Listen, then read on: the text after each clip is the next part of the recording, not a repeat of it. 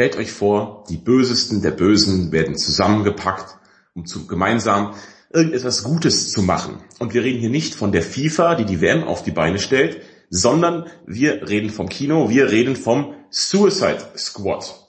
Ihr seid im Lichtspielhaus angekommen und ich bin der Sascha. Äh, ich bin der Matthias. Ähm, wir sind der wirklich wahre Kinopodcast, aber das wisst ihr wahrscheinlich auch schon. Und äh, wir sprechen eben über Suicide Squad, einen Film, der schon ziemlich lange, ziemlich massiv gehypt worden ist, äh, wie ich finde. Ähm, und wir gehen dem Ganzen mal auf den Grund und schauen mal ein bisschen, ob er dem Hype denn gerecht wird.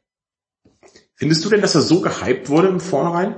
Ja, total. Also ich finde, ähm, DC musste ja viel aufholen äh, in Bezug auf Marvel. Mhm. Und da war Suicide Squad so ein bisschen das Aushängeschild, weil die so gesagt haben, also nach, nach Batman vs. Superman, äh, die kannte man ja schon beide, und jetzt kommt was Neues von denen, und jetzt wird's evil. Äh, DC ist ja auch im Verhältnis zu Marvel deutlich düsterer, und da in dasselbe Horn soll es irgendwie auch äh, stoßen. Mhm. Es ist, ähm, man spricht ja tatsächlich im Internet immer vom DC Murderverse, äh, weil es eben so, so düster ist. Und sie wollen sich jetzt anpassen. Das war nämlich, also ich kann ein bisschen was über die Geschichte von dem Film erstmal erzählen. Wir haben vor einem halben, dreiviertel Jahr, würde ich sagen, den ersten Trailer gesehen. Und der war eigentlich super cool. Der Trailer war sehr bedrohlich und hatte dieses geile Cover von I Started a Joke von den Bee Gees. Das ist ja eigentlich so ein, so ein, so ein lustiger, lustiger Song und sowas. Aber ähm, das Cover war, war super. Sehr gut gemacht und es war ganz langsam, ganz bedrohlich und dazu wurde eben ein bisschen die Figuren gezeigt in dem Trailer und man hat schon gesehen, oh, das wird, wird mit schwere Kost, also es wird ein eher harter Film, eher düsterer Film, ähm, was ja auch dem Thema gerecht wird, wenn man sagt eben, dass die, die Bösen der Bösen werden zusammengesteckt, um irgendwas zu machen. Und dann war es so, also der Film war eigentlich schon fertig. Dann kam Deadpool in die Kinos. Und es war ja so, dass DC immer dem Marvel Cinematic Universe bisschen hinterherhinkt, wobei jetzt Deadpool ja nicht wirklich Teil davon ist, aber trotzdem ja ein Marvel hält, ähm, immer so hinterherhinkt, was die Kritiken angeht, äh, was die Zuschauerzahlen angeht, bei allem eigentlich. Und dann haben sie Deadpool gesehen. Deadpool war super erfolgreich, weil er eben so edgy und so lustig war. Und da haben sie gedacht, okay, ähm, in die Richtung sollten wir auch gehen, aber wir haben gerade keinen Film, der in die Richtung geht. Deswegen, nee, lass uns Suicide Squad anpassen. Man hat die komplette Marketingstrategie über den Haufen geworfen. Es wurden noch sehr viele lustige Szenen ähm, im Nachhinein dazugefügt. Also sie haben nochmal das Drehen angefangen ja, und haben dann nochmal ähm, sehr viele Witz, Witzszenen, ich sag das immer gerne, Witzszenen hinzugefügt, um eben mehr in die äh, Deadpool-Kerbe zu schlagen. Und man hat das dann auch gemerkt bei den weiteren Trailern, äh, war das gar nicht mehr irgendwie ähm, der Fokus auf die Brutalität, die Action und das Bedrohliche, sondern der Fokus war mehr auf den, den lustigen One-Linern und den ausgeflippten Charakteren. Wir hatten dann nicht mehr äh, langsame Musik, sondern wir hatten äh, Queen mit Bohemian Rhapsody, glaube ich, im Hintergrund. Und da wurde ein ganz anderer Weg eingeschlagen. Also das Marketing hat sich um 180 Grad gedreht zu dem Film. Also mhm. der, der Trailer äh, hat mir auch sehr, sehr gut gefallen. Hat mir sehr viel Freude, Vorfreude gemacht auf den Film. Ähm, was du gerade schon angesprochen hast, merkt man auch im Film. Äh, der kann sich so ganz entscheiden. Äh, vielleicht da gleich mal ein Satz zur Musik, weil du sie schon angesprochen hast. Yep. Ähm, die erste Hälfte vom Film ist eigentlich mit einem Soundtrack unterlegt, ähm, der ganz lustig ist, eben so Bohemian Rhapsody und so Zeug, also ein bisschen so, bisschen schnellere Nummern, äh, das macht echt Spaß. Allerdings ähm, kennt man auch viel davon einfach schon. Man hat das Gefühl gehabt, vieles ist in anderen Filmen schon verbraten worden. Und es wirkt teilweise ein bisschen uninspiriert. Und in der zweiten Hälfte des Films, wenn dann die Kämpfe epischer werden, dreht das äh, Soundtrack ab. Es ist kein Soundtrack mehr, sondern es ist ein Score.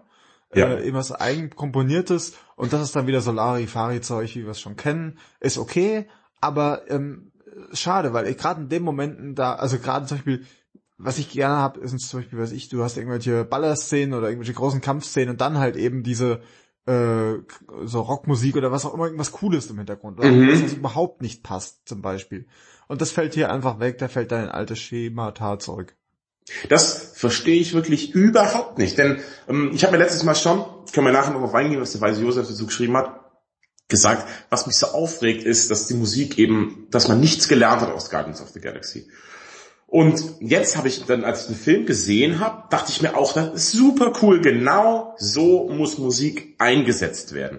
Das war entweder halt so antithetisch, also gegen eine andere Richtung als die Szene selbst, was dann super gepasst hat, ja, oder hat die eben, hat das gut unterstrichen. Aber man hat wirklich halt coole Songs genommen, ja. Wir haben da eben, wir haben Black Sabbath, wir haben die White Stripes, wir haben Queen, wir haben Eminem, wir haben Kanye West, ja. Und ganz verschiedene Songs sind das, die aber immer super gepasst haben. Und das fand ich halt richtig, richtig geil. Also es hat mir extrem gut gefallen, der Soundtrack in der ersten Hälfte. Und dann frage ich mich, warum denn in der deutlich schwächeren Hälfte, über die können wir nachher nochmal drüber sprechen, ähm, in der deutlich schwächeren zweiten Hälfte, dass da auf einmal dieses Konzept weggelassen wird. Es war mir ein absolutes Rätsel, weil ich hatte in der ersten Hälfte deutlich mehr Spaß, was nicht zuletzt an dem Soundtrack lag. Der war echt geil. Ich überlege mir auch den, ja, zu, zu kaufen, der kauft sich, haha, heute noch CDs, aber den mal auf Spotify anzuhören. Sagen wir so. Ich habe das gemacht äh, also ich habe mir nicht angehört, ich habe, also ich ging aus dem Kino raus und dachte so, hm, aus bei Spotify eine Liste dazu gibt, sehr wahrscheinlich. Und ja. dann klickt man das an und stellt aber fest, die ganzen coolen Sachen, also ich habe mir, ich habe jetzt nicht super genau studiert, ja, die Liste, mhm. aber so äh, Paranoid eben, was da von Black Sabbath mit dabei ist, Seven Nation Army und so, findet sich da überhaupt nicht drauf wieder, sondern es ist alles so 0815 Hip-Hop-Kram, der sonst irgendwo im Hintergrund oder irgendwie im Abspann lief oder so, ja. Das gehört doch auch mit drauf dann, so ein Quatsch. Ja, ja, aber der Rest ist halt nicht da. Ja, also, ich sehe das auch gerade auf der Soundtrack-Liste. Wir haben eben die Tracklist und die Additional Music. Und Additional Music ist halt das richtig Gute dabei. Ja, total dämlich. Ja, wurscht, aber auf jeden Fall auf den Film nochmal zu beziehen. Ich verstehe es nicht. Was ist denn los, wenn ich ein musikalisches Konzept habe, dann ziehe ich das, das doch Gottverdammt nochmal einfach durch bis ans Ende von dem Film. Das, ja. Begreife ich nicht. Was war denn da los mit den Menschen? Wahrscheinlich haben die nämlich einfach eben was nicht, was wir hier haben, und das ist Le Konzept. Und auf Le Konzept steht ganz oben drauf, dass ich jetzt dringend was trinken muss. Ich habe nämlich ja. echt Durst. Das was haben wir denn da? Also ich trinke heute, also man muss dazu sagen, es ist Sonntagmorgen, wo wir aufnehmen. Jetzt, normalerweise machen wir es eher Abend, aber heute ist es Sonntagmorgen.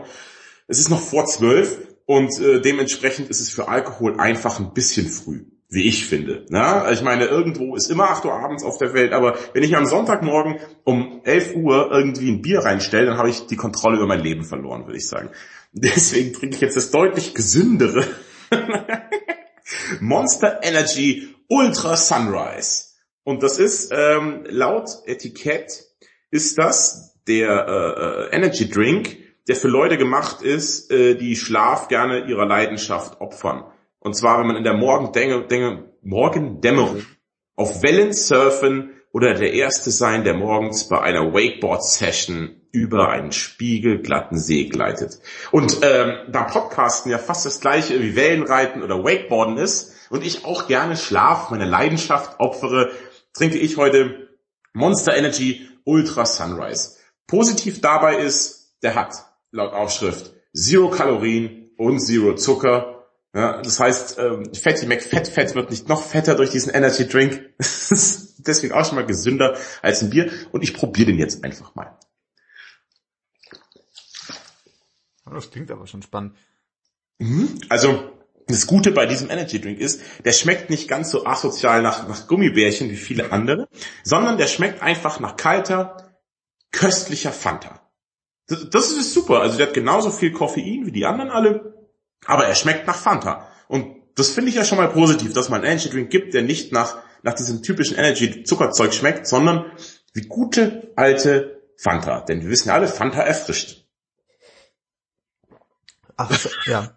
Ich finde halt, also bei mir ist das genau andersrum als bei dir. Ich opfere meine Leidenschaft gerne dem Schlaf. Das ist ja so. Deswegen trinke ich das auch nicht. Ich trinke weil ich ja nicht so reinfalle auf Marketingkonzepte wie du und so, äh, und so Texte, ja. die da draufstehen, trinke ich heute Star Wars Space Punch. Collectors Edition Nummer 7, da ist ein cooler Stormtrooper vorne drauf, und zwar im alten Design, was auch cool ist. Und hinten drauf steht ähm, Star Wars Space Punch Vitamin Drink der galaktische Drink als Collectors Edition zum Sammeln mit B-Vitamin und Thiamin. Ohne Koffein. Möge die Macht mit dir sein. Wie? Ohne Koffein? Das ist ein Energy Drink ohne Koffein? Hab ich was ist Energy denn Drink gesagt? Da steht nur Space Punch drauf. Ja, was ist es denn dann für ein Drink? Ist es eine Limo oder Vitamindrink steht drauf. Vitamindrink. Mhm. Mit Vitamin B. Also du bist, wen du kennst, Anscheinend lernst du Leute kennen durch diesen Drink. Du kennst, wen du trinkst, so heißt das. Ja, wahrscheinlich ist es wie Soylent Green äh, als, als Getränk. Ich glaube, wenn ich das jetzt trinke, dann bin ich sofort beste Freunde mit George Lucas. Oh Gott, das will ich aber gar nicht. Obwohl, kann ich mir die Freundschaft sofort wieder kündigen. ja, ich mach Schlimmer das jetzt Mensch. mal auf. Achtung, Moment. Ich guck mal, ob ich das aufmachen kann, ohne mein Mikro voll zu spritzen. Ja. Oh, es war, es war eine schöne Atmosphäre, die du gemacht hast. Danke. Ich, ich schenke das jetzt mal. Oh. Ach, äh. es, es, riecht, es riecht wie aufgelöste Brausetablette. Ich kipp das mal in Glas, weil ich die Farbe sehen will. Ah, Okay. es, es ist in Space Rosa, ist die Farbe? Space Rosa. Space Rosa, ja, wer kennt das nicht? Boah, alter Falter. Das ist, glaube ich, das ist einfach aufgelöste Brausetablette. Schöne Geräusche. Ah, hm. Schmeckt auch wie aufgelöste Brausetablette. Ah, ich, ja, hm, weiß nicht. Ich gebe das mal kurz hier Tonfrau Steffi, die kommt nämlich auch angesiegert und probiert jetzt mal. Ja. Also es klingt nicht so lecker. Die lacht auch nur. Ja, ich finde also, aber diese Collectors-Dose ist natürlich jeden Cent wert. Also ich weiß nicht, was das kostet, ich habe das geschenkt bekommen. Äh, apropos Wer geschenkt schenkt dir denn sowas? Meine Mutter, tatsächlich. aber davon abgesehen, kann man trinken, aber sollte man nicht kaufen. Äh, weiß auch nicht. Also ist okay, aber mein Gott. Aber gut, das sind die einzigen Vitamine, die ich zu mir nehme. Insofern ist das wahrscheinlich wieder ganz gut. Ähm, Ja. Apropos äh, Getränke, ähm, ich bin gespannt, was wir, was wir als nächstes trinken. Ich habe wieder, ich hätte übrigens hier wieder Bedarf an Podcast-Getränken. Äh, und äh, wir haben ja immer so schön Gin und so bekommen. Das war übrigens ziemlich fein. Mhm, das war super. Gut. Ähm, jetzt So. haben wir keine Überleitung zurück zum Film, aber irgendwie müssen wir von unserem Getränk wieder zum Film zurückkommen. Ich glaube, ich glaube, dass das, was ich hier trinke, das, wenn man das trinkt, wird man zum Joker. Ich glaube, das ist die gleiche Flüssigkeit. Meinst du? Ja. Okay, schwierig. Aber ich lasse es dir durchgehen. Na gut, ähm, für unsere unwissenden Leute draußen, worum geht's in Suicide Squad? Ähm, Es spielt zunächst mal im gleichen Universum, auch wie Batman und Superman. Und darauf wird auch Bezug genommen. Wir spielen, also ich will das jetzt nicht spoilen, Batman wie Superman wieder ausgeht, aber es, es spielt nach dem Ende von Batman wie Superman. Spielt Suicide Squad. Und ähm, es gibt eben jetzt diese verrückte Idee, dass man für besondere Gefahren, wenn, wenn der nächste Superman zum Beispiel böse ist, was machen wir dann? Muss ein Team zusammengestellt werden, das sich diesen Gefahren stellen kann. So geht der Film los. Ja. Und wen, wen könnte man da am besten nehmen? Auf wen kann man sich in Gefahrensituationen wirklich gut verlassen? Wer hat sich bis jetzt so benommen, dass man sagt, ja, denen vertraue ich die Rettung der Welt an? Natürlich die schlimmsten Verbrecher der Welt. Das ist schon mal echt kein guter Plan irgendwie, oder? Dass man sagt, ja, die nehmen wir. Ich verstehe das auch überhaupt nicht. Und das Beste daran ist, die meisten haben nicht mal Superkräfte. Das sind halt einfach nur harte Typen. Ich verstehe das überhaupt nicht. Der Anfang vom Film, also wir haben Vio- Viola Davis, die Amanda Waller spielt. Amanda Waller hat diesen Plan und stellt dann mal ihre Truppe vor. Ja, Es geht los mit Deadshot, der von Will Smith verkörpert wird, einem Attentäter und der nie sein Ziel verfehlt. Super. Ja, den schon mal. Aber er ist halt ein ganz schlimmer Attentäter, der für Geld Leute umlegt. Und dann gibt's da noch so andere verrückte Typen, ähm, wie ähm, Harley Quinn. Das ist die Geliebte vom Joker, die halt als völlig durchgeknallt gilt und super viele Menschen schon umgebracht hat. Die lebt in so einem Käfig und wer da reingeht, der wird von ihr einfach umgebracht immer. Ja, natürlich, nimm doch die dafür auch noch. Wen haben wir denn noch so? Wir haben Diablo, ähm, ganz cooler Typ eigentlich. Der sieht so ein bisschen aus wie dieser Zombie-Boy, den tatsächlich gibt. Also ein zu, zu tätowiert, gesichtstätowierter Typ, der wohl früher in so Latino-Gangs unterwegs war und der kann halt irgendwie Feuer machen, so. Er ist wie die menschliche Fackel so ein bisschen, Mhm. äh, aber irgendwie cooler, weil er kann, so, der macht so ein bisschen Zaubertricks mit seinem Feuer. Also er macht so eine kleine Lightshow, kann er machen zum Beispiel. Ja, genau. Das stimmt. Also den fand ich auch, der war geil. Ja, aber natürlich auch der ist dafür bekannt, seine alles niedergebrannt zu haben, bei sich zu Hause, im Gefängnis alle verbrannt zu haben. Ja klar, lass den, der ist völlig unkontrollierbarer Irrer, nehmen wir den. Dann haben wir noch Killer Croc. Das ist so ein Mutant, der anscheinend halb Mensch, halb Krokodil ist, der frisst gerne Wachen. Lass den noch mit in das Team packen. Spiel das Spiel mit dem Krokodil. Das ist der Killer Also wirklich, und dann haben wir noch einen, wo ich überhaupt nicht verstehe. Da war es äh, Captain Boomerang heißt der. Das ist ein Super Bankräuber, der einfach mit einem Bumerang werfen kann. Ja, aber die sind voll scharf, die Bumerange. Lustigerweise kann er diese Dinger auch anscheinend steuern. Irgendwann wirft er das Ding und da ist eine Kamera dran, so eine Bumerang-Drohne quasi. Und dann, dann zoomt er ran und der Bumerang fliegt da durch die Gegend und so denkst du, hä? Das ist einfach ein normaler Bumerang, da musst du ja zurückkommen irgendwie. Mhm. Und, und, aber der Beste kommt ja erst noch. Der Beste ist irgend so ein Indio-Indianer-Typi, der beste Kletterer der Welt.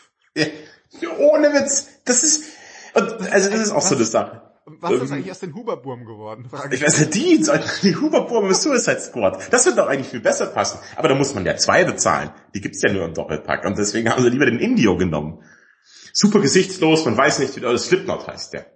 Slipknot. Aber das ist völliger Mumpitz, dass der dabei ist. Ähm, und es ist auch so, am Anfang wird immer so eine Akte aufgeblättert und die Figuren werden kurz vorgestellt. Natürlich bekommen da ähm, Deadshot und Harley Quinn mehr Zeit als die anderen.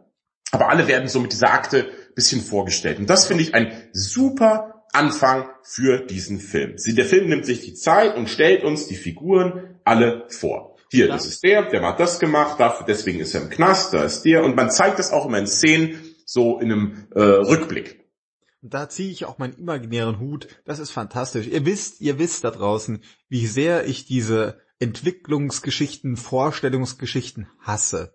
Ja, wir sind, ich kenne die alle. Ihr müsst mir nicht sagen, wer ihr seid. Ja, äh, mein liebstes Beispiel äh, Spider-Man 1, ja. Der ganze Film versucht man mir zu erzählen, dass der Typ irgendwann an der Wand hochkrabbelt. Das weiß ich. Das ist Spider-Man, ihr Trottel.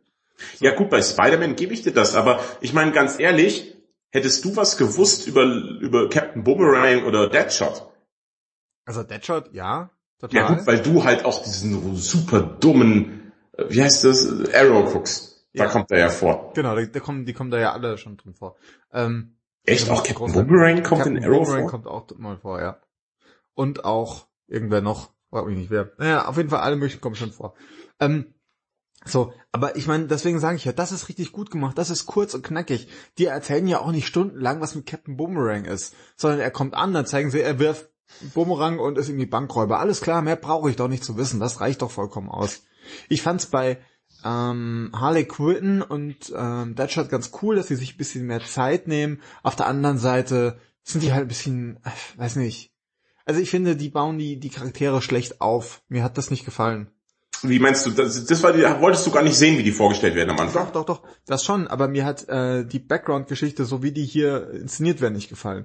Also Dead, äh, Deadpool würde ich schon sagen. Deadshot ist ein, ähm, also er ist halt der super Auftragskiller, der eben nie daneben schießt und die Vorgeschichte ist irgendwie mit seiner Tochter und dass er für, äh, weißt du, für sie geht er quasi in den Knast dann, damit sie äh, einfach, da, er will ja zeigen, dass er doch nicht so ein Arsch ist. Und man denkt sich so, ja, dann hör vielleicht einfach auf, Leute zu erschießen. Aber das will er dann auch nicht machen, das sind er dann auch nicht so gut. Und dann, eigentlich, er hat eigentlich auch ein Herz aus Gold und eigentlich ist er der wahre Anführer der Truppe, so. Und bei Harley Quinn wird halt auch lange erzählt, ja, sie war ja vorher Therapeutin vom, vom Joker und verliebt sich dann aber in ihn und ba, ba, ba. Ja, aber so ist ja die Geschichte im Comic auch mit Harley Quinn. Genauso. Ja, ja, das stimmt schon, das stimmt schon. Aber dann, ähm, vielleicht reden wir da an der Stelle jetzt direkt mal drüber. Ihre Beziehung zum Joker. Ähm, wie, wie ist dir die aufgefallen?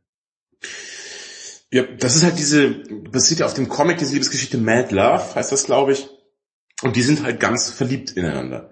Ich finde, einer Harley Quinn lasse ich das äh, durchgehen, dass die so eben, die ist besessen von der Figur des Joker und ist halt mega verliebt in ihn, macht alles, was er will.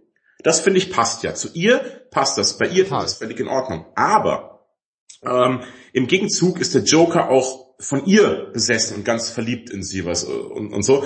Und irgendwie passt das nicht so zu der Figur, also dass der Joker so eine Verliebtheit hat, weiß ich nicht. Wenn wir jetzt den Joker aus ähm, The Dark Knight nehmen, dem wäre das egal gewesen. Ja, der ist nicht so verliebt in irgendjemanden. Der will einfach nur die Welt brennen sehen. Und so möchte ich meinen Joker eigentlich haben. Dass er da von persönlichen Gefühlen irgendwie getrieben wird und Sympathien, das passt einfach nicht zu meinem Joker-Bild. Verstehst du? Und deswegen finde ich das bisschen irgendwie, finde ich es nicht so gut. Ich bin da total d'accord mit dir. Ich bin aus dem Film raus und habe gesagt, okay, der neue Joker, der ist einfach irgendwie ein Verbrecher, der ist eine Art Mafiosi, hat man das Gefühl, halt ein bisschen bekloppt. Und ähm, das nutzt sich aber auch sehr schnell ab, finde ich, diese Verrücktheit. Also der, wie heißt er denn? Ich habe den Namen schon wieder vergessen. Jared Leto, Leto. Ja, genau, Jared Leto, Leto, wie auch immer, hat sich hier, ähm, hat sich einen, einen, versucht irgendwie einen neuen Joker auszudenken und im Trailer hört ihr auch schon diese verrückte Joker-Lache, die ein bisschen wie so eine knarzende Tür klingt. Ja. Und das ist ganz cool. Also da Das- hat, man merkt, er hat sich Gedanken gemacht und wollte was anderes machen. So weit, so gut, aber das nutzt sich so schnell ab, weil er die dauernd anbringt. Er ist überhaupt nicht verrückt genug, finde ich. Und ähm, auch irgendwie, der, er, er hat so, er hat eine, so eine grinsende Hand auf seine, auf seine Hand tätowiert. Mhm. Und die legt er sich mal grinsenden Mund, meinst du? Dankeschön, grinsenden Mund. Die legt er sich mal über seinen eigenen Mund, dann mal bei einem anderen und so. Das sieht ganz lustig aus, aber das nutzt sich so schnell ab. Und jetzt eben seine Beziehung zu Harley Quinn. Ähm, Harley Quinn, gespielt von Margot Robbie, die super knackig ist, das steht außer Frage, glaube ich. Und Ja. die spielt auch doppelt so verrückt wie der Joker, habe ich das Gefühl. Und er ist aber so verliebt in sie die ganze Zeit und das passt überhaupt nicht. Wenn man den Joker zum Beispiel aus, ähm, aus den, aus den Arkham-Spielen mal nimmt, ja, Ja. da kommt ja auch Harley Quinn immer mal vor. Und er ist der Erste, der sie im Zweifelsfall einfach stehen lässt, wenn es eng für ihn wird. Er sagt Stimmt. einfach so, auf Wiedersehen. Und sie steht hinten dran und kann es überhaupt nicht verstehen, aber fällt ihm so voll wieder an den Hals, wenn es denn geht, ja. Und das kommt hier überhaupt nicht raus, sondern er ist total verliebt und kümmert sich und will sie immer retten und so. Und das kann man überhaupt nicht nachvollziehen. Ja, und dann hat er sie mal wieder gerettet und sagt, ja, zu Hause, er hat Wein kalt gestellt und da wartet ein gemütliches Bärenfell auf sie. Was ist denn da los eigentlich? Das ist, der Joker wird doch nicht abends schön, Glas Wein, auf dem Bärenfell. Das ist doch Mumpitz. Der Joker hat vor allem, also in meiner Vorstellung, auch überhaupt keine sexuelle Komponente eigentlich nur. Der ist einfach nur bekloppt. Ja, genau, der ist für mich auch asexuell irgendwie, der Joker. Das stimmt schon. Und das finde ich ein bisschen schade. Du hast ja über die Lache gesprochen. Die finde ich mega. Also das ist wirklich, diese, da, da geht's, die geht mir durch Mark und Bein und jagt mir richtig Angst ein. Diese knarzende, ganz langsame, fast schmerzvolle Lache, die er hat, ist eine super Idee. Finde finde ich wirklich geil. Ich finde, die wirkt aber sehr berechnend. Also ich habe das Gefühl, er hat sich äh, überlegt, wo könnte ich in welcher Situation diese Lache anbringen.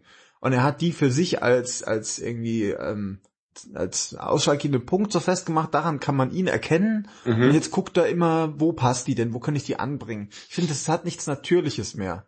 Mhm. Das stimmt. Da war der, der Heath Ledger Joker, ist halt schade, dass man über den immer wieder sprechen muss, aber der war halt einfach mega. Ist nun mal so.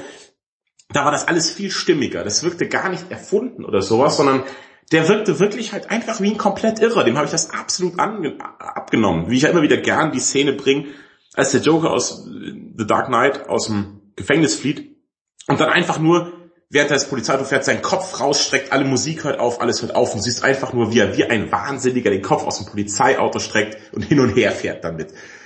Überragend. Das zeigt die ganze Figur toll.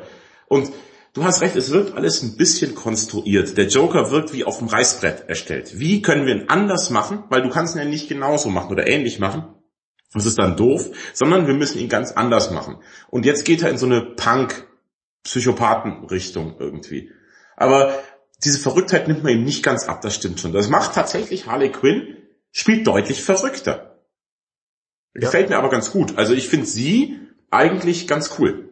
Ja, total. Ähm, sie schafft's, äh, dass sie sympathisch wirkt auf der einen Seite, weil sie eben, sie hat irgendwie dann doch so ein bisschen was Verletzliches. Gleichzeitig ist sie wieder trotzdem total bekloppt und man hat die ganze Zeit das Gefühl, sie ist echt, also sie könnte gefährlich sein.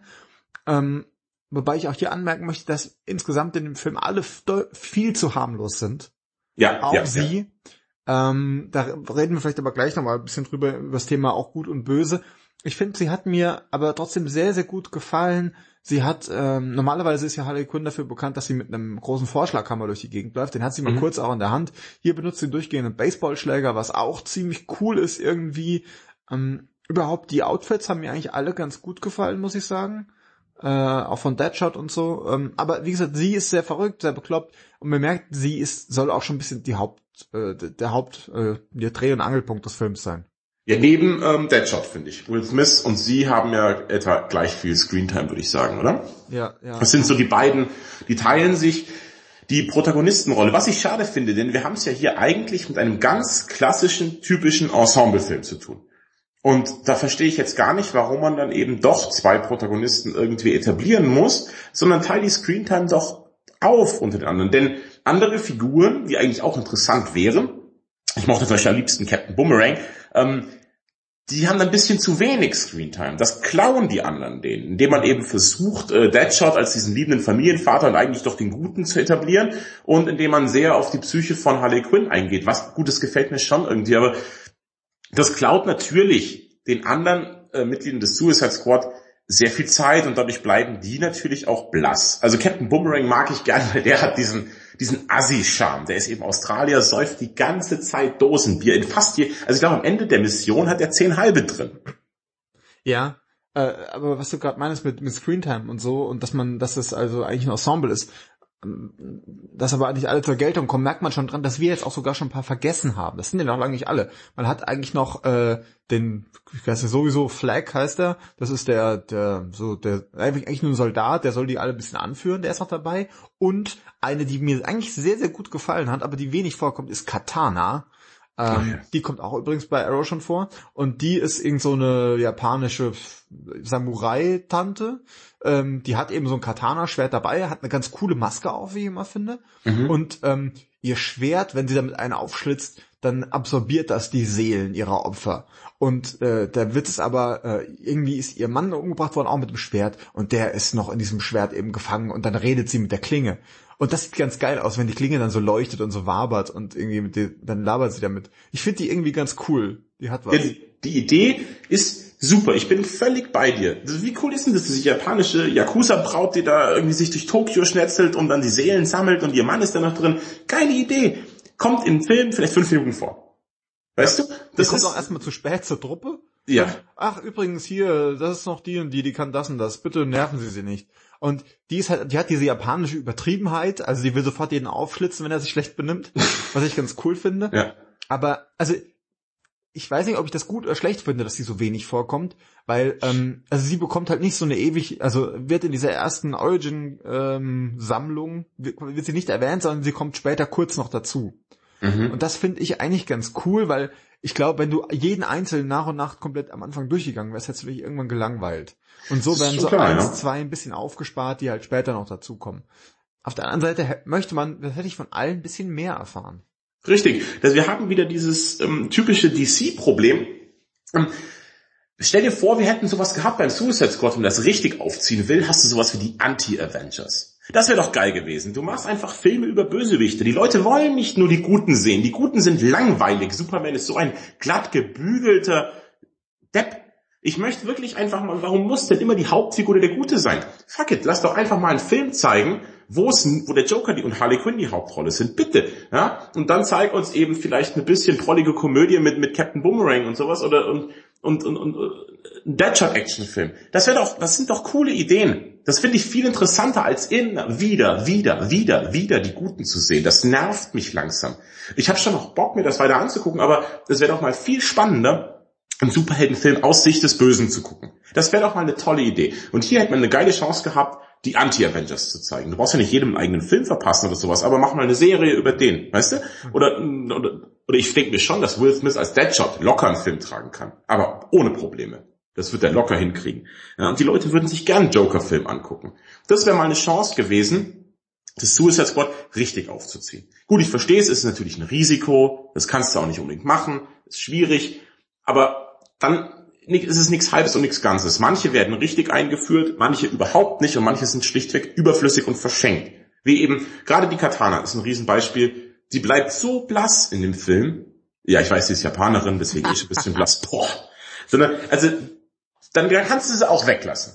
Entweder nutzt du gescheit oder lasse weg. Aber so ist das einfach wieder nur fünf Minuten, wo bisschen oder zehn Minuten, wo bisschen Katana vorkommt. Ansonsten ist die für den Film völlig überflüssig.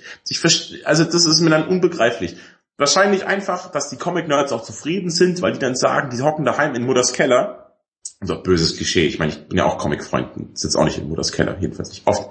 Und ähm, dass die dann sagen, ja, aber Katana gehört eigentlich offiziell schon zum Suicide Squad. Wo war sie in diesem Film? Der Film ist scheiße null Punkte bei IMDb.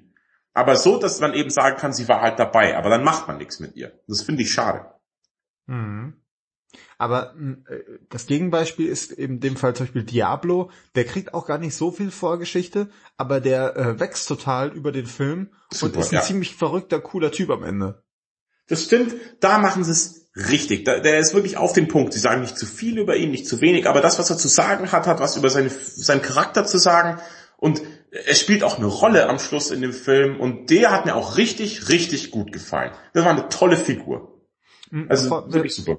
Bevor wir vielleicht gleich mal nochmal zum Thema überhaupt über das Thema Gut und Böse in diesem Film sprechen, sollten wir vielleicht mal erwähnen, wer denn der Gegner ist. Ja, ähm, da kann man die Handlung mal sprechen. Das haben wir noch gar nicht gemacht. Wir wissen nur, bisher hat die äh, Amanda Waller ein Team zusammengestellt. Und bisher wird das auch noch nicht gebraucht. Man zeigt am Anfang erste Viertel, Drittel des Films, äh, wie das Team zusammengestellt wird. Das finde ich auch cool, ist gut gemacht. Und dann ist auch ähm, aber eigentlich auch schon ja. fast zu viel. Also ähm, im Sinne von das heißt zusammengestellt, ja. Sie liest eigentlich nur vor, wer es ist. Ja, und dann besucht sie die und, und versucht sie zu rekrutieren. Das kommt ja auch vor. Ja, aber mein Problem ist, also man muss sagen, dieser, dieser erste Bösewicht, der jetzt gleich auftaucht, über den wir gleich sprechen, das ist direkt die erste Mission von dem Ganzen, ja. Das ist das erste Mal, dass die zusammen irgendwas machen und die erste Mission geht gleich in den Arsch. Und da denkt man sich, ja, natürlich geht das, in, kann das nicht funktionieren, so wie ihr euch das vorgestellt habt. Äh, komische Anführerfrau, die sich ausdenkt, dass wir Superverbrecher zusammen basteln und dann wird das alles klappen. Denn äh, die, der erste Bösewicht ist nämlich eigentlich jemand, der Mitglied sein sollte, dieses Squad. Das stimmt. Und zwar ist das ähm, Dr. June Moon. Die hat, das ist so eine Archäologin, wird gezeigt, die hat auf irgendeiner Reise eine alte Hexe geweckt und von der ist sie jetzt besessen. Die Hexe heißt Enchantress. Super. Ähm, also, ja. Gespielt von, wie heißt die, Cara Delevingne oder sowas? Richtig, Cara, genau. Cara? Ich weiß es nicht. Auf jeden Fall, ähm, die ist erstmal, äh, finde ich, äh, super knackig auch. Und ähm, äh, es gibt ganz cooles, also sie weckt, äh, kommt in, äh, ist die Archäologin, ist unterwegs, kommt in diese Höhle, alles voll mit Schädel und da findet sie eben diese Statue dieser Hexe, die in sie hineinfährt und zu gewissen Zeitpunkten lässt sie sie quasi heraus. Und dann wispert sie so, Enchantress. Und dann kommt die, und das ist so cool. Es gibt eine Szene, man sieht dann, wie quasi ihre Hand gegriffen wird von der dunklen Hand. Mhm. Und dann dreht sich das rum. Und dann hat diese Enchantress, die hat so ein bisschen so einen Look wie die alte von The Ring. Und, und da sieht sie super cool aus. Ja, auch ganz schön, ganz schön hot. Also als ja, Enchantress finde ich, sie schon nicht schlecht. Und um sie rum schwebt so Asche und so Zeug, ja. Super cool. So, zwischendrin aber, also sie dreht dann halt direkt ab und sagt halt, ich bin ein Gott, weil sie ist so eine Art Metawesen. Also man muss unterscheiden, es gibt halt normale Typen, die irgendwas können, wie Deadshot oder so. Und es gibt Metawesen, die sind irgendwie, entweder kommen die von sonst woher, so ein bisschen wie Superman, oder es gibt halt äh, so eine Art, ja, so eine Art mutierte Geschichten wie Killer mhm. Croc zum Beispiel, der jetzt aber naja, so ein halbes Metawesen ist. Naja, und auf jeden Fall, äh, ihr Ding ist halt, sie sagt, die Menschen haben uns verstoßen, äh, wird es, sie hat nämlich auch noch einen Bruder dabei, den sie irgendwie aufweckt. Naja, und auf jeden Fall sagt sie halt, dafür müssen wir uns rächen. Und jetzt dreht sie halt durch. Und das ist auch so, weißt du, super mächtiges Ding und auch diese Anführerin der Truppe sagt, das ist das mächtigste Wesen, das wir je getroffen haben, was die alles kann. Und die sagt, sie kann sie nur kontrollieren, weil sie irgendwie ihr Herz hat. Und wenn sie, äh, da kann sie halt so ein bisschen wie bei einer Voodoo-Puppe so reinstechen um sie zu kontrollieren, was auch eine super Idee ist, äh, die halt zu quälen, damit sie einem hilft. Das wird sie bestimmt total positiv stimmen für das Ganze. Mhm. Äh, naja, und die dreht halt direkt am Anfang durch und äh, versucht eine riesige Maschine irgendwie zu bauen, was auch nicht ganz klar ist, was das eigentlich soll und warum das eine Maschine sein soll, warum die das nicht einfach so macht und dann die Welt auszulöschen. Ja, das ist wieder so, das ist echt, die, die Bösewichte, also es sind eben Enchantress und die Bruder sind die Bösewichte und die sind so wurscht irgendwie die Bösewichte. Ich finde, die sind wieder so, so lame. Und warum muss Enchantress Bruder dabei sein? Lass es einfach nur sie sein. Das reicht mir ja schon. Warum muss noch jemand anders mit reinziehen? Das mit dieser Maschine, das Design von dieser Maschine, es ist nur Schrott, der um Licht rumfliegt. Das ist wieder, boah, das ist einfach uninspiriert. Und das find, ist meiner Meinung nach, also im Film geht es dann eben darum, das noch kurz zu Ende zu führen. Die Stadt wurde evakuiert, wo das stattgefunden hat in der Enchantress. Und das Suicide Squad äh, kämpft sich dann durch die Diener der Enchantress durch, um sie halt aufzuhalten. Das ist so die ganze Story des Films.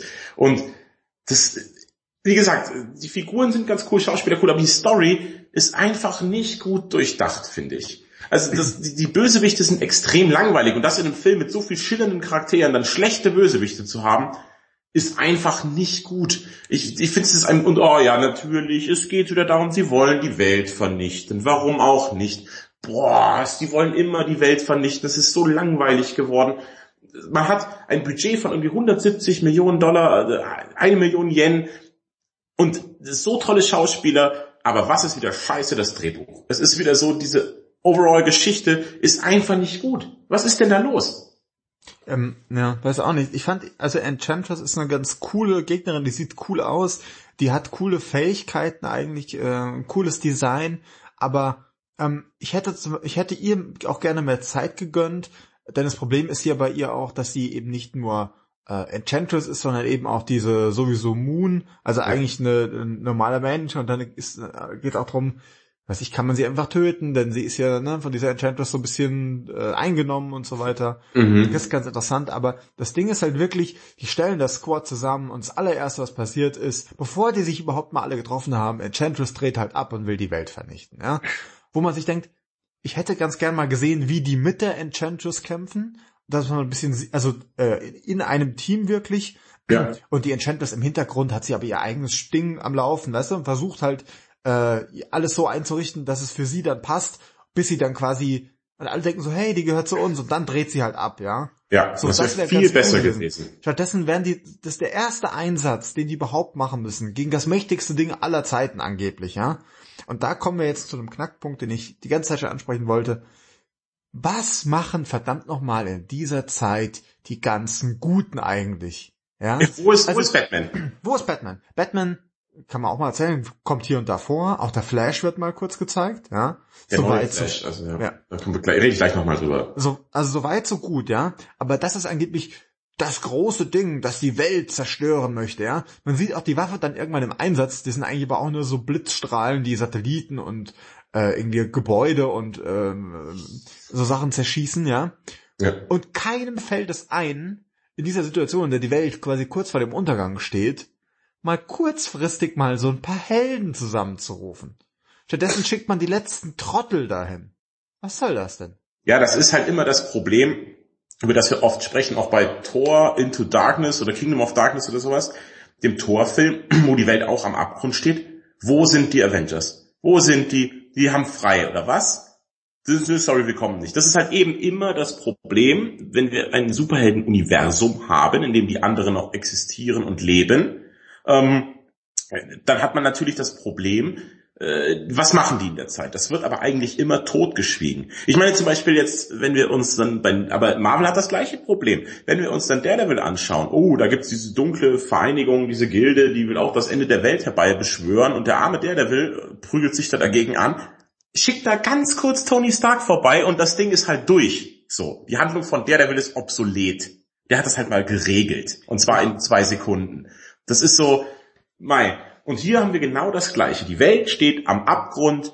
Die Justice League, ne, ne, ich möchte nicht, lass das mal das Suicide Squad machen. Und gerade am Anfang wird einem ja Batman und The Flash haben ja kurze Gastauftritte. Kurz zu The Flash. Ich habe jetzt angefangen, ähm, die CBS ist es, glaube ich, Serie zu gucken. Mhm. Die gefällt mir sehr gut. Also es ist eine gute Show. Es ist also sehr unterhaltsam. Er ist ein guter Flash. Die Show sieht gut aus. Sie macht mir sehr viel Spaß. Aber ähm, jetzt hat Warner entschieden, ähm, sie wollen nicht den Barry Allen aus der Serie haben, sondern sie wollen einen neuen, weil man sich natürlich nicht den ganzen Serienballast aufladen möchte. Das ist klar, wenn du mit dem Flash aus der Serie arbeitest, hat er auch die ganze Vorgeschichte und sein ganzes eigenes Flash-Universum dabei. Dann packt man das damit rein. Das ist denen zu viel Stress. Marvel packt alles immer zusammen, auch die Serien. Finde ich ganz gut. Und hier wollten sie das nicht und deswegen haben sie einen neuen Flash gecastet. Das ist Ezra Miller, den kannte ich bisher nur aus Nebenfigur aus Californication, wo der mitspielt. Ähm, den Flash haben wir kurz gesehen in Batman vs. Superman. Hier spielt er auch mal kurz mit. Ähm, und der stoppt nämlich Captain Boomerang, so viel kann man verraten in seinem Vorspann. Und wir sehen, Gott sei Dank, ich habe mich so gefreut, wir sehen wieder Ben Affleck als Batman und als Bruce Wayne. Und es war so super, ihn wieder zu sehen, denn ich habe nochmal drüber nachgedacht und ich muss es jetzt wirklich sagen, ich finde ihn auch besser als Christian Bale. Ich habe mir noch Filmausschnitte angeschaut aus Batman wie Superman. Ben Affleck ist der beste Batman, den ich je gesehen habe. Ich freue mich unheimlich immer, wenn er dabei ist und es war super cool, dass er in dem Film auch wieder mitspielt. Also er schnappt auch ein paar von den Bösewichten, kommt am Anfang eben kurz vor. Ganz, ganz toller Batman. Super cool. Als wir, als ich mit Tonfrau Steffi aus, aus äh, Suicide Squad rausgegangen bin, habe ich zu ihr noch gesagt, in meiner äh, Erinnerung äh, wird auch jetzt durch diesen Ben Affleck, der hier wieder auftaucht, wird Batman vs. Superman wird langsam besser. Ja, es ging mir ganz genauso. Die ganze Zeit so, äh, das war doch eigentlich gar nicht so schlecht. Und mhm. die haben, das habe ich damals schon gesagt, ähm, auch wenn das natürlich kein Überfilm war, haben sie trotzdem jetzt auch das Tor zu einem Universum, zu einer Welt aufgestoßen, die mich irgendwie interessiert. Ja, absolut. wir haben ja auch den Suicide, äh, den Quatsch, Suicide Squad, den äh, Justice League Trailer gesehen, der sah ja fantastisch aus. Haben wir schon gesagt. Ja, total. Und da so viele so Andeutungen, Anspielungen, wo man gerne da mehr wissen möchte. Aber lass uns noch mal ganz kurz zurückkommen, wie ich gerade schon gesagt habe. Also die Frage ist, was machen eigentlich die Guten, was machen denn die Bösen in diesem Film? Und das ist äh, auch eine vertane Chance, finde ich. Man hätte hier gut und gerne das Suicide Squad eben auf Enchantress loslassen können.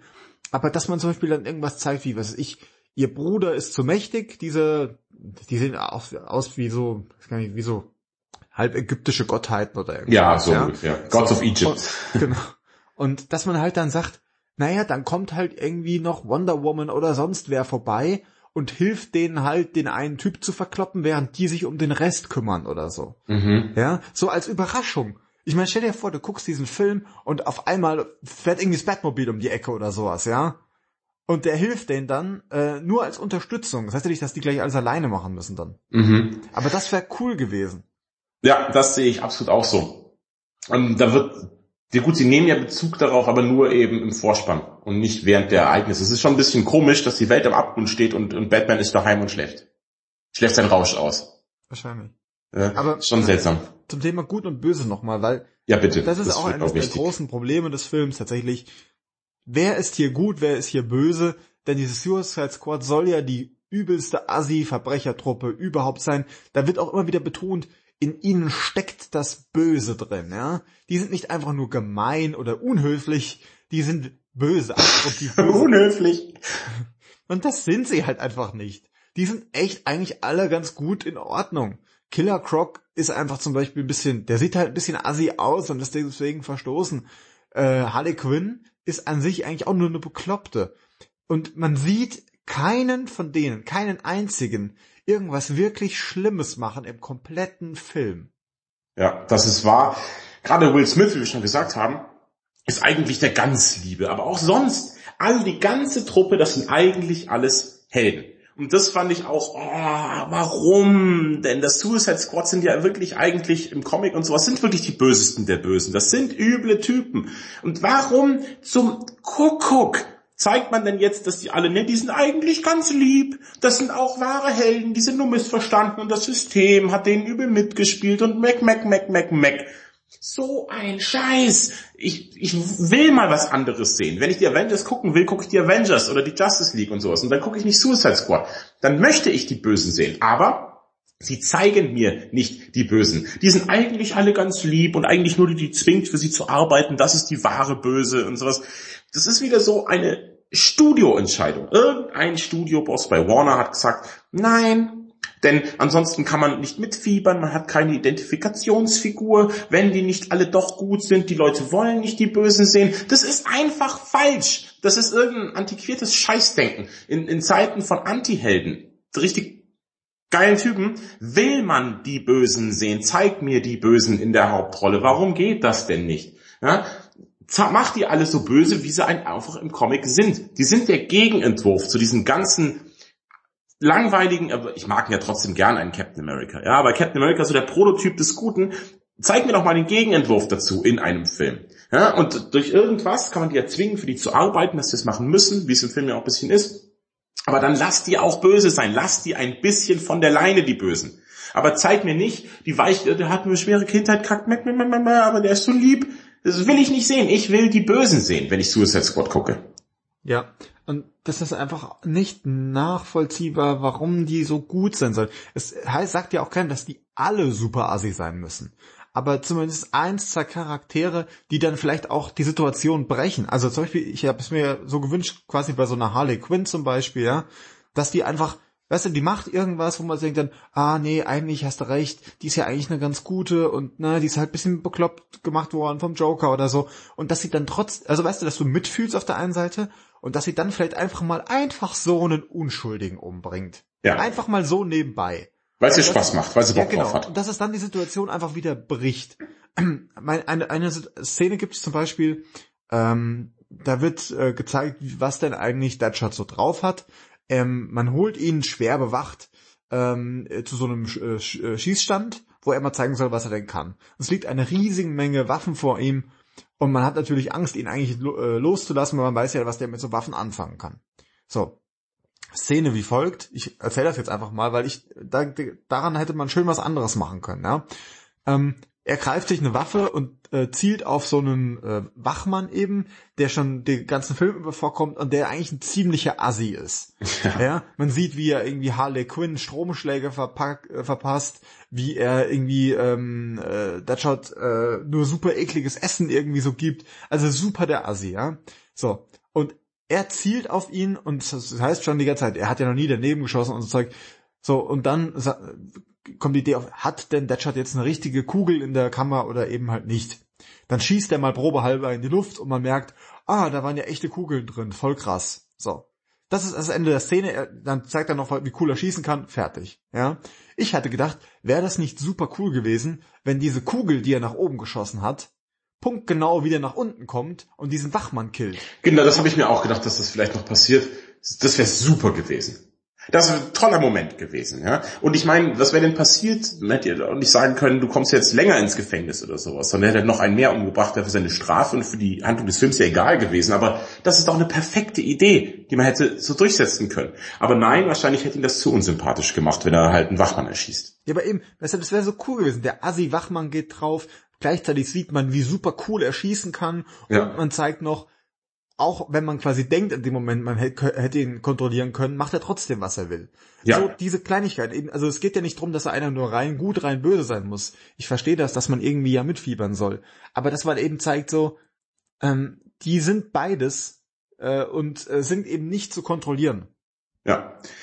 ja. Da hat man wahnsinnig viel verschenkt eigentlich. Also der Film, wir, wir meckern jetzt auch viel, ähm, aber das Problem ist halt wirklich, der Film hatte wahnsinnig viel Potenzial, das einfach wieder nicht ausgenutzt wurde. Das ist wieder das DC-Problem irgendwie, das die haben. Ich, wahrscheinlich wird das dann in den Justice League auch so laufen. Aber ich habe mir sehr viel erhofft von dem Film und das war leider nicht ganz so nicht ganz so da. Aber wirklich, du hast schon recht. Der Hauptkritikpunkt ist, dass wir, dass es doch wieder nur die Guten sind eigentlich, die wir sehen und nicht die Bösen sind, von was ich eben sehr gehofft hatte.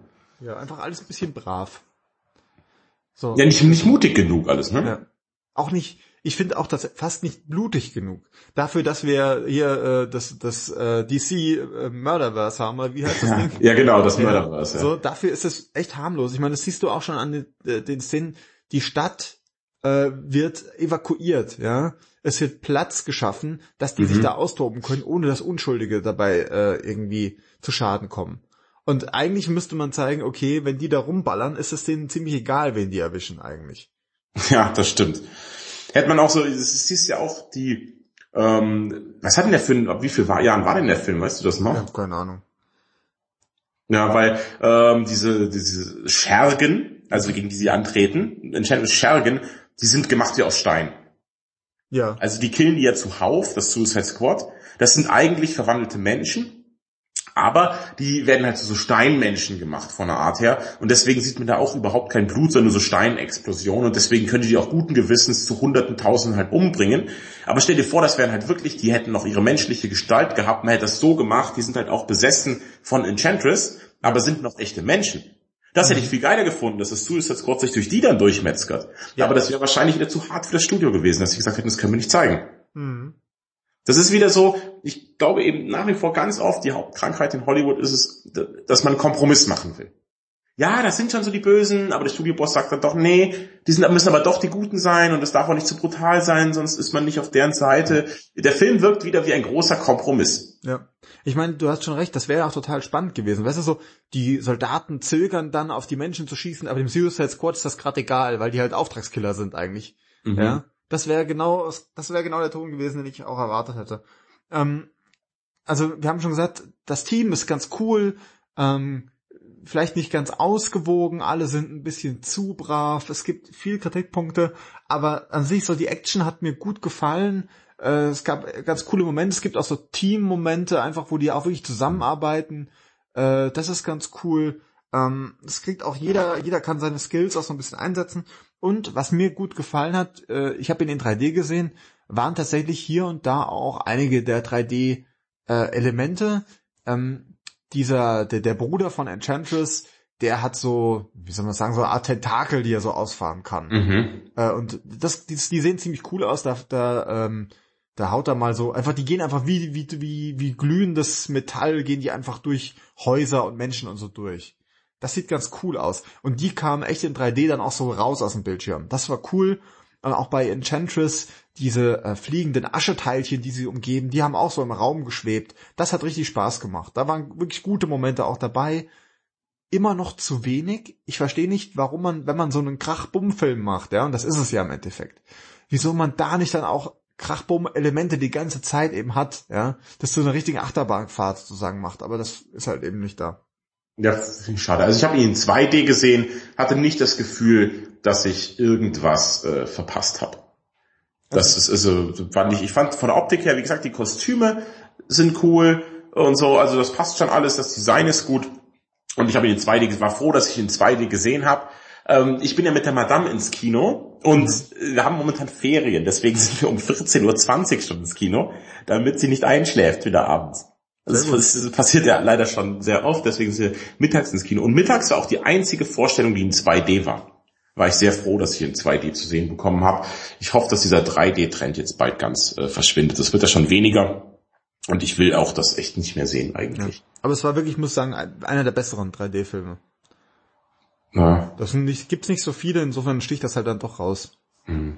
Über den Regisseur haben wir noch gar nicht gesprochen, zu dem kann ich noch ein, zwei Sachen sagen. Das ist David Ayer, heißt der, sagt einem eigentlich nichts, aber die Filme sagen einem was. Und zwar der hat zum Beispiel Training Day geschrieben, der äh, von Antoine Foucault, der Film, der super ist. Und er hat auch Regie geführt bei äh, Harsh Times mit Christian Bale. Es geht zu Street Kings mit Ken Reeves, der cool ist. End of Watch, das ist ein guter Film. Sabotage mit Arnold Schwarzenegger, einer seiner neueren, war cool. Und äh, Herz aus Stahl, also Fury mit Brad Pitt, der Panzerfilm, den habe ich als einzigen noch nicht gesehen von ihm. Aber ich finde seine Filme im Eigentlichen ganz cool. Aber das, die haben alle gemeint, die sind sehr realistisch, sehr ernsthaft und sehr düster. Und da auf einmal ein Suicide Squad äh, springt da bisschen raus aus der ganzen Sache, habe ich so das Gefühl. Also weil der normalerweise, wie gesagt, der eher Polizeifilme dreht, denn Harsh Times, Street Kings, End of Watch sind alles Polizeifilme. Und auf einmal macht er dann so ein, so ein, so ein Suicide Squad. Mhm. Aber ich finde für eine Regie, du kannst ihm jetzt nicht viel vorwerfen. Die Action ist ordentlich inszeniert. Ich finde, das passt schon. Ja, kann man machen, ne? Ja, absolut in Ordnung. Ja, so, was hast du denn noch? Ich habe nichts mehr, ich würd, wäre dann zum Fazit gekommen. Ja, bitte. Gut, dann ich fange einfach mal an. Ähm, Fazit. Suicide Squad. Sehr gehypt. Ähm, Im Vorfeld, man dachte so, jetzt kriegt DC endlich seinen Hit. Und äh, er ist, glaube ich, auch recht erfolgreich und er ist auch eigentlich ganz cool. Die kriegen es hin, obwohl die, also mich zu interessieren für eine recht große Gruppe an merkwürdigen Typen irgendwie. Hm. Also dieser Killer Croc und so, man denkt am Anfang, hä, was ist mit dem los? Aber irgendwie findet man ihn auch ganz cool. Auch die Katana, die jetzt später dazu stößt, auch gar nicht so schlecht. Und das ist, glaube ich, tatsächlich gar nicht so einfach gewesen, die alle unter einen Hut zu kriegen. Das Problem ist mal wieder, es steht und fällt mit dem Bösewicht. Und da bin ich sehr hin und her gerissen, denn auf der einen Seite macht Cara Delevingne einen guten Job. Das Design ist cool, wenn sie diese The Ring Nummer abzieht. Aber sie ändert sich dann auch zwischendrin ein bisschen im Design und da sieht sie so ein bisschen aus wie so eine Disney-Hexe plötzlich, die so um sich rum wabert mit Energie und das ist ein bisschen langweilig. Da sieht sie aus wie ein Supermodel, das irgendwie äh, Disneyland eine Show macht und das ist ein bisschen doof. Mhm. Ähm, aber mir haben die Kampfsequenzen gut gefallen. Der Soundtrack war, wir haben schon gesagt, auch sehr zweigeteilt, wie einfach der ganze Film es ist. Aber sie schaffen es, mich zu interessieren wieder für neue Superhelden, die wir so vielleicht noch nicht gesehen haben, zumindest nicht auf der großen Leinwand. Und das wird spannend werden. Ähm, mal gucken, ob das, ob die, also wie sie die weiter einbinden werden. Und das wird, daran wird sich wahrscheinlich dann auch scheiden, ob das gut oder schlecht wird. Ähm, ich war gut unterhalten, deutlich mehr als zum Beispiel bei Star Trek. Äh, und deswegen gebe ich tatsächlich acht Powersterne. Okay, das ist ja schon mal eine Ansage. Hm. Gut, ich muss jetzt natürlich eins entscheiden bei dem Film. Kann man bei der Bewertung eines Films den Film dafür bestrafen, dass er sehr viel Potenzial hatte, das er nicht nutzt? Ich finde, eigentlich kann man das nicht. Das machen ja die Leute ganz oft. Die erwarten sich was vom Film. Die sind super gehypt für den Film. Der Film hat ja einen großen Hype. Und ich glaube, daher rührt jetzt auch dieser ganze, ganze Scheiß, der auf den Film hagelt von oben. Der kriegt Hass von allen Seiten.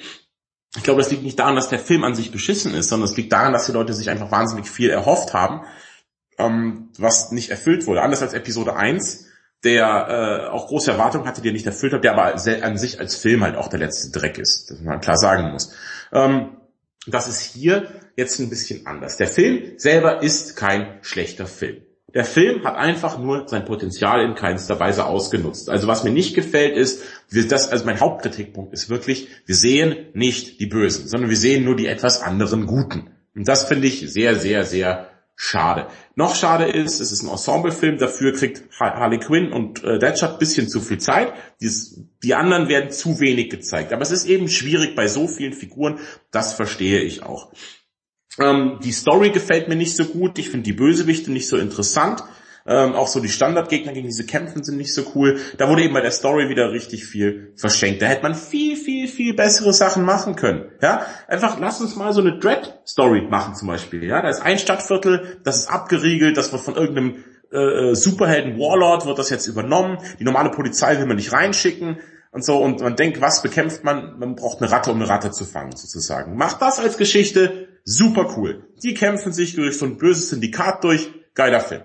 Ja? Nee, aber es muss wieder einmal um den verdammten Weltuntergang gehen, denn ohne den Weltuntergang geht es wohl nicht mehr. Natürlich hat man dabei das Problem, wo ist Batman, wo sind die anderen Superhelden, wo ist Wonder Woman, wo sind die alle? Denn wenn man sagt, es ist dieses kleine Stadtviertel, ähm, die müssen da rein, um den Warlord umzubringen, super. das interessiert Batman nämlich nicht. Ja? Lass das so machen, aber nein, die Geschichte ist einfach wieder nicht gut. Das stört mich alles. Wie gesagt, Riesenpotenzial hat der Film gehabt. Der Soundtrack ist, das ist das nächste. Der Soundtrack ist in der ersten Hälfte super geil, in der zweiten total belanglos. Ich verstehe es nicht. Der Film hätte das Potenzial gehabt, ein Kultfilm zu werden. Absolut. Ist er dann aber nicht geworden. Kann man ihn dafür bestrafen bei der Bewertung? Nee, man muss sich den Film angucken, wie er ist und dann vernünftig bewerten. Der Film hat viel Gutes. Wie gesagt, in der ersten Hälfte einen fantastischen Soundtrack. Der Film hat tolle Schauspieler. Will Smith leistet sehr gute Arbeit als Deadshot.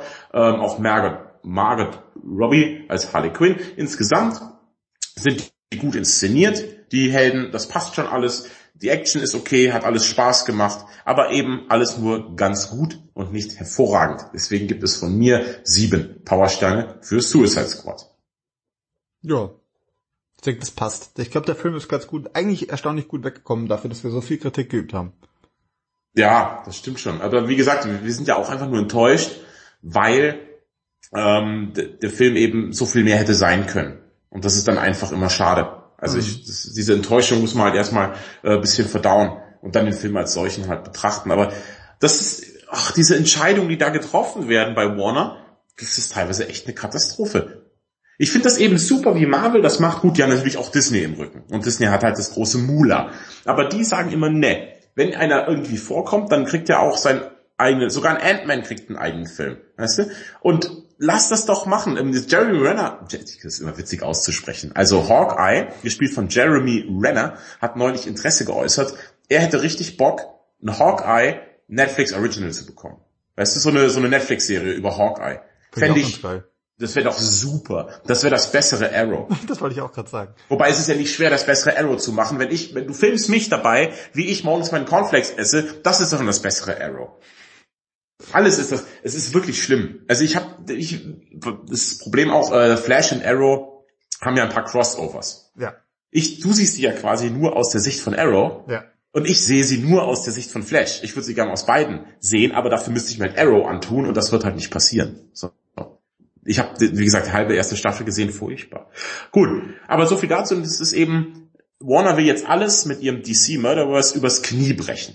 Und das merkt man halt einfach an allen Ecken und Enden. Dass da, ähm, das muss alles, wir wollen jetzt ein Suicide Squad mit allen Helden. Wir wollen jetzt eine Justice League mit allen Helden. Wir wollen alles jetzt und sofort und gleich. Das ist einfach ein bisschen schade. Aber ich habe große Hoffnungen in den äh, Batman-Film, wo Ben Affleck ja dann selbst Regie führt, das Drehbuch schreibt, was er, hat er gezeigt, er kann's, und wo mein Super Batman endlich wieder dabei ist. Also ich freue mich tierisch. Die Szenen mit Batman drin waren die besten im Film. Ich möchte echt wieder mehr Batman sehen. Das wird Wahnsinn. Wird super toll. Möchtest du noch, möchtest du noch ein paar Mal Batman sagen vielleicht? Habe ich noch nicht oft genug. Batman, Batman, Batman. Batman. ja. also, ähm, möchtest du uns noch kurz erzählen, was denn der Weise Josef eigentlich noch so uns mitzuteilen hat? Der aber, ist der schwer ja. beschäftigte Weise Josef, muss man sagen.